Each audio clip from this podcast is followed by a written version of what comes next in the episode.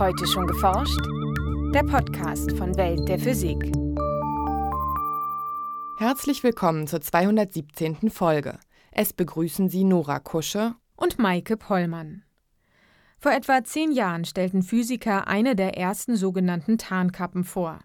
In Form eines Rings, den sie aus verschiedenen Materialien zusammengebastelt hatten. Sowohl der Ring als auch Gegenstände darin waren unsichtbar. Zumindest für Mikrowellen und in zwei Dimensionen. Am Anfang muss man ganz ehrlich sagen, war das alles eine Spielerei. Es ging damit los, dass eigentlich jeder dachte, hm, das ist doch unmöglich, sowas zu machen. Und das finde ich dann immer herausfordernd, mich damit zu beschäftigen und zu schauen, ob es wirklich unmöglich ist. Äh, inzwischen gibt es aber doch eine ganze Reihe von vernünftigen Anwendungen, würde ich sagen. So Martin Wegener vom Karlsruher Institut für Technologie.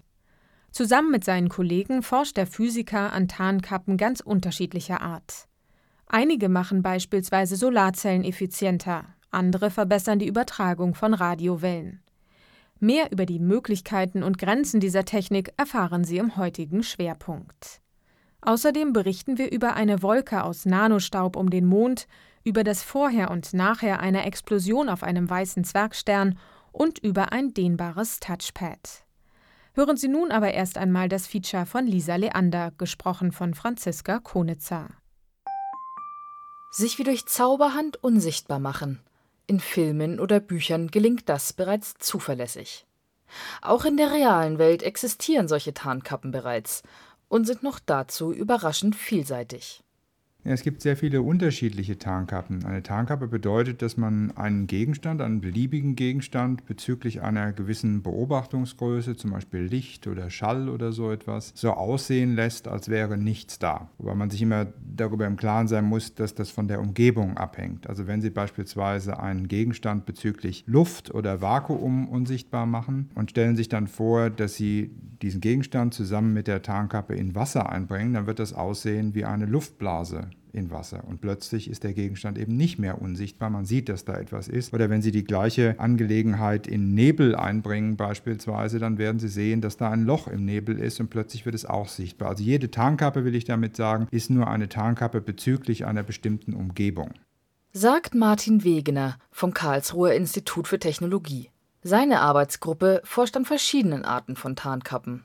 Man kann Dinge bezüglich des Lichtes unsichtbar machen. Daran denkt ja, glaube ich, jeder, wenn es um Tarnkappen geht, zunächst einmal. Man kann es aber auch bezüglich sehr viel langwelliger elektromagnetischer Wellen unsichtbar machen, also Radiowellen zum Beispiel. Man kann es bezüglich Schallwellen unsichtbar machen oder was ein bisschen anders ist, bezüglich elastischer Wellen in Festkörpern zum Beispiel oder auch bezüglich äh, Energieflüssen, also zum Beispiel einfach Wärmeflüsse oder auch elektrischer Ströme, eigentlich fast alles.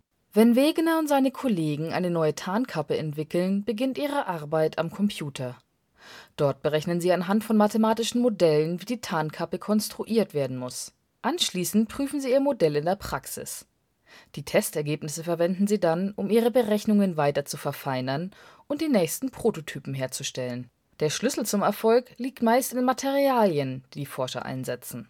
Letztendlich verwenden wir Metamaterialien, also künstliche Materialien ganz einfach gesagt, die zum Teil aus ganz gewöhnlichen Dingen bestehen. Das hängt jetzt davon ab, von was wir sprechen. Beim Licht zum Beispiel können die aus Polymeren, durchsichtigem Plastik bestehen, was wir aber auf eine bestimmte Art und Weise auf einer Skala viel kleiner als die Wellenlänge des Lichts strukturieren, um eben lokal die Lichtgeschwindigkeit einzustellen und auch gewisse Richtungsabhängigkeiten einzustellen.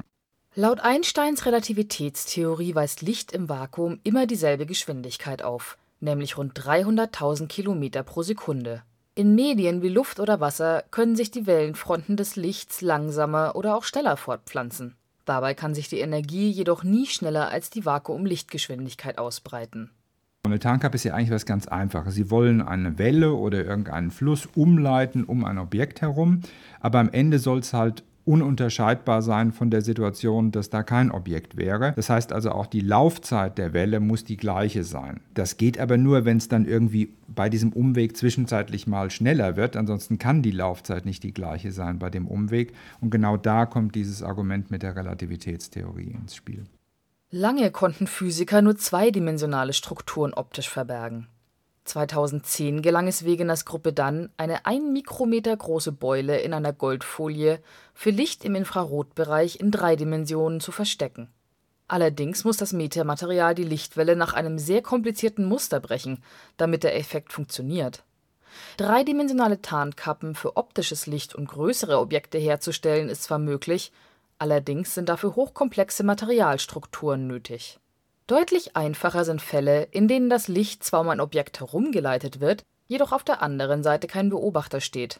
Wegener und sein Team haben sich unter anderem mit Metallkontakten auf Solarzellen beschäftigt. Die Kontakte werfen einen Schatten auf bis zu 10 Prozent der Zellenfläche. Dadurch mindern sie die Effizienz des gesamten Solarmoduls wenn man jetzt eben eine Anordnung auf diese Metallkontakte bringt, die das Licht um die Metallkontakte herum auf die aktive Fläche der Solarzelle lenkt, dann kann man eben diese 10% zurückgewinnen und was Vernünftiges tun. Und das funktioniert tatsächlich. Das haben wir im letzten Jahr zum Beispiel gezeigt für alle Farben des Lichts, für alle Einfallsrichtungen, auch alle Polarisationen. Also da ist jetzt keine Schummelpackung dabei. Das geht einfach. Und das geht auch in anderen Situationen. Zum Beispiel können Sie bei organischen lichtemittierenden Dioden ein ganz ähnliches Problem lösen. Die haben auch so Metall Metallkontakte drauf und das sieht einfach hässlich aus, wenn man drauf schaut. Und die kann man mit etwas anderen Tricks auch unsichtbar machen, dass das aussieht wie eine homogen emittierende Fläche.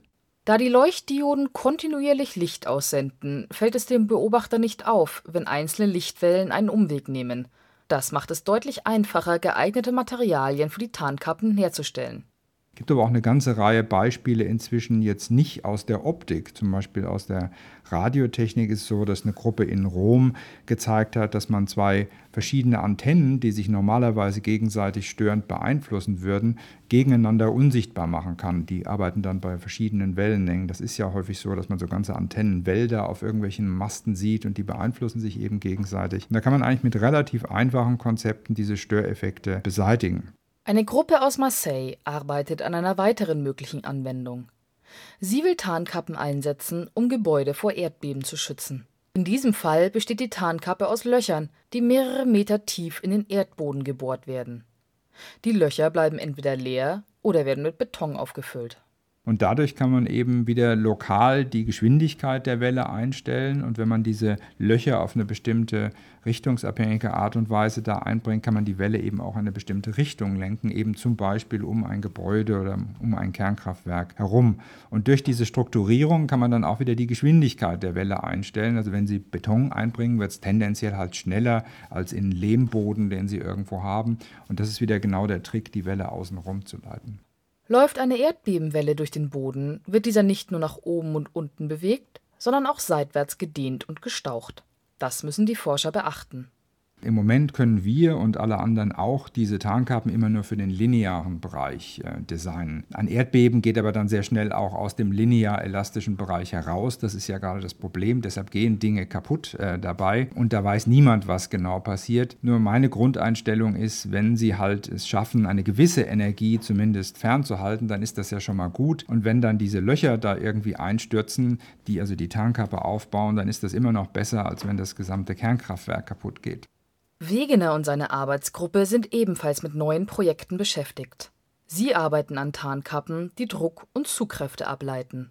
Damit könnte man Stützstrukturen in der Architektur verbessern, die auch dann noch stabil bleiben würden, wenn man Löcher hineinbohren muss.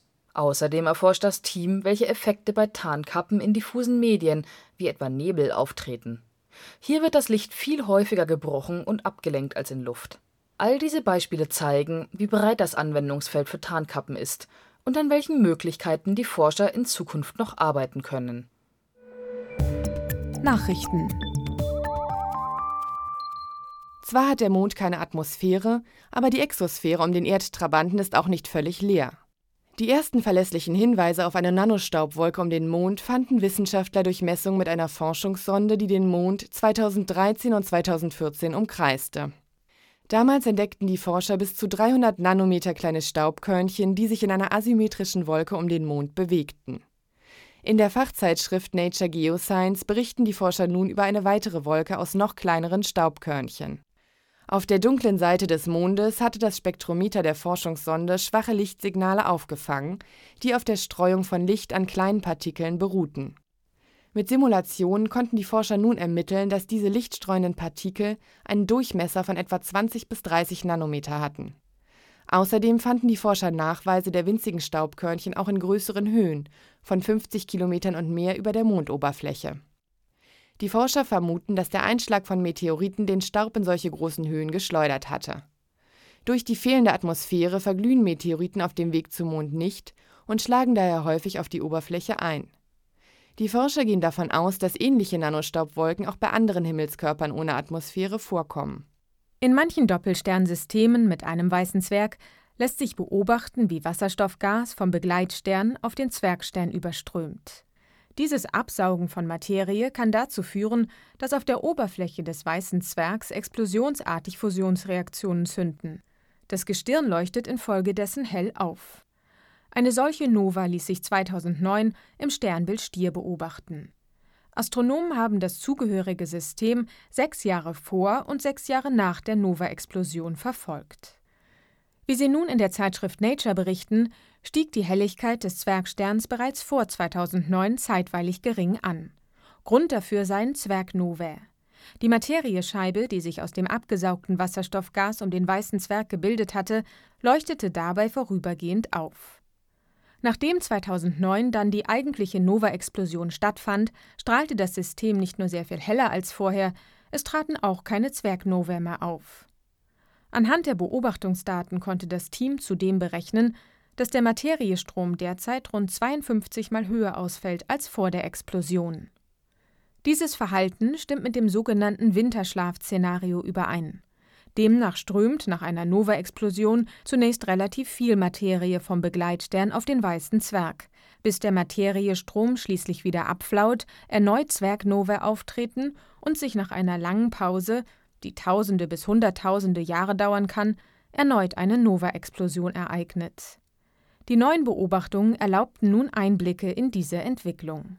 Prototypen von flexiblen Displays, die man sich um den Unterarm legen könnte, gibt es schon.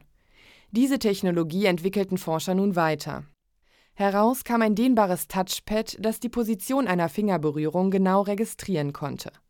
In der Fachzeitschrift Science beschreiben die Forscher den Aufbau. Die tastempfindliche elektronische Haut haben sie aus einer dünnen rechteckigen Kunststoffschicht gefertigt.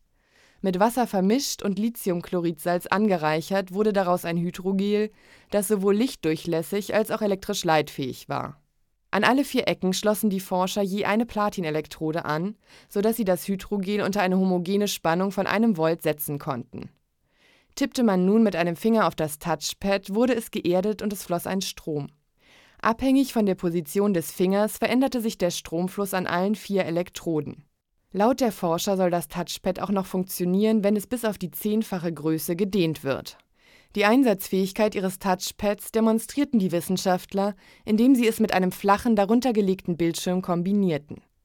So ließen sich mit dem Finger einzelne Worte in einem Grafikprogramm schreiben, Figuren eines Schachspiels versetzen oder die Tasten einer virtuellen Klaviertastatur zielgenau drücken.